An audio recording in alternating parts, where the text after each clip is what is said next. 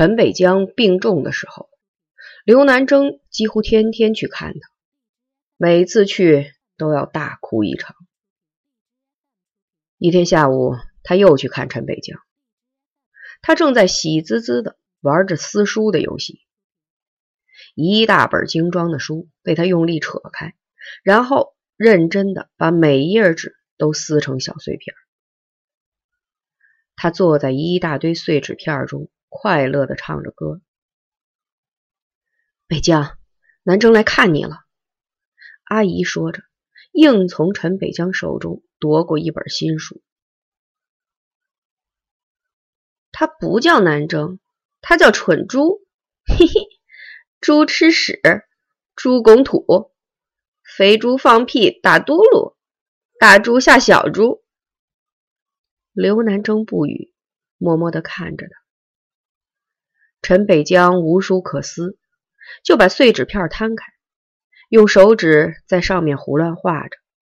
嘴里还在哼着歌谣，他的两眼却直勾勾的望着雪白的墙壁。墙上悬挂着一帧他童年的小照，一个漂亮的惊人的女娃娃，身穿白色的短裙，头上打着白色的蝴蝶结，怀里抱着一只白色的和平鸽。他站在高大的华表前面。显得那么天真弱小。刘南征的鼻子一酸，又掉下了眼泪。忽然，陈北江脸上的笑容一下子消失的无影无踪，像是看见了什么可怕的东西，两眼圆睁，身子紧张的往后缩着，两肩瑟瑟发抖。然后他突然用手紧紧捂住眼睛，惊恐的惨叫一声，嚎啕大哭起来。刘南正赶紧把他抱起来，紧紧的搂在怀里，用手轻轻的抚摸着他的头发。别怕，北江，我在这儿，没人敢欺负你，别怕。他偶一低头，发现刚才他在碎纸片的堆上。用手指划出一个清晰的大字“周”。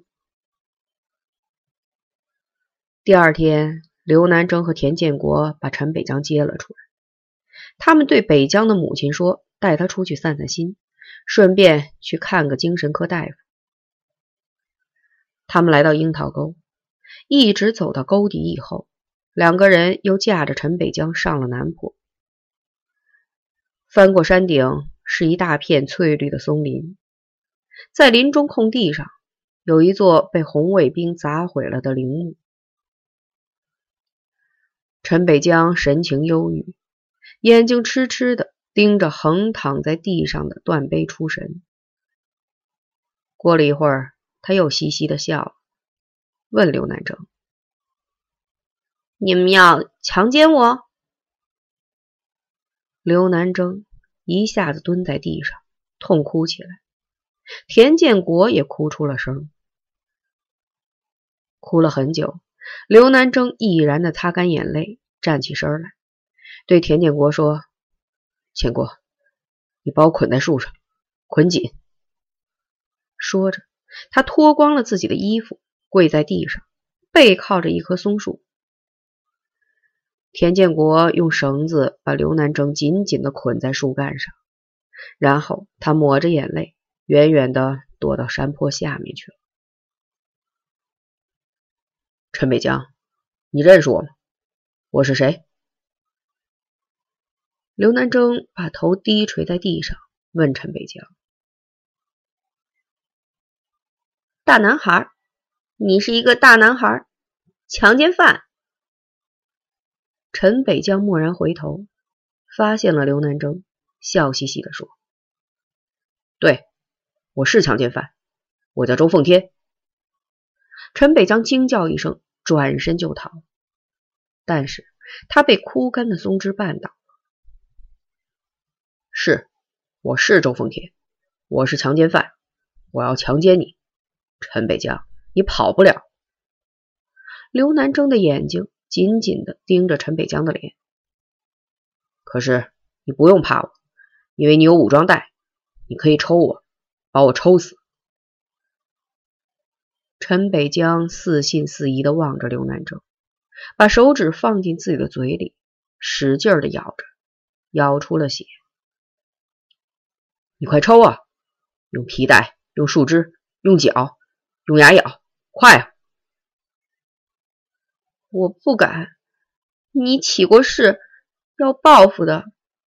陈北江嗫嚅着说：“我不能报复你，因为你可以打死我。会的，陈北江，一定能打死我。你看，陈北江，那就是我的墓地。你把我打死，就把我埋在地下，再压上那块大石碑，我就永远也出不来了。我真的能打死你？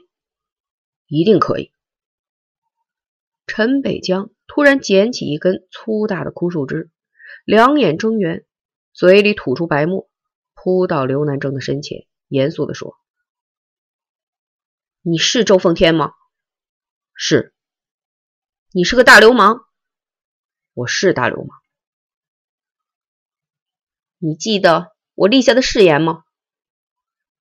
打死我，听我的叫喊。”陈北江抡起树枝。狠狠地抽在刘南征的脸上，枯枝划破了他的眼角，流出了血。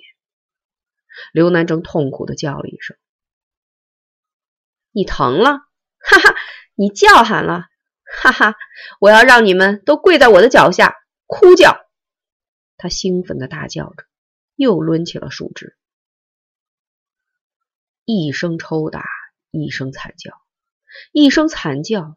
一声抽打，人性和兽性，追悔和复仇，理智和迷惘，组合成一种疯狂的音响，久久的徘徊在密林中，回荡在山岗上。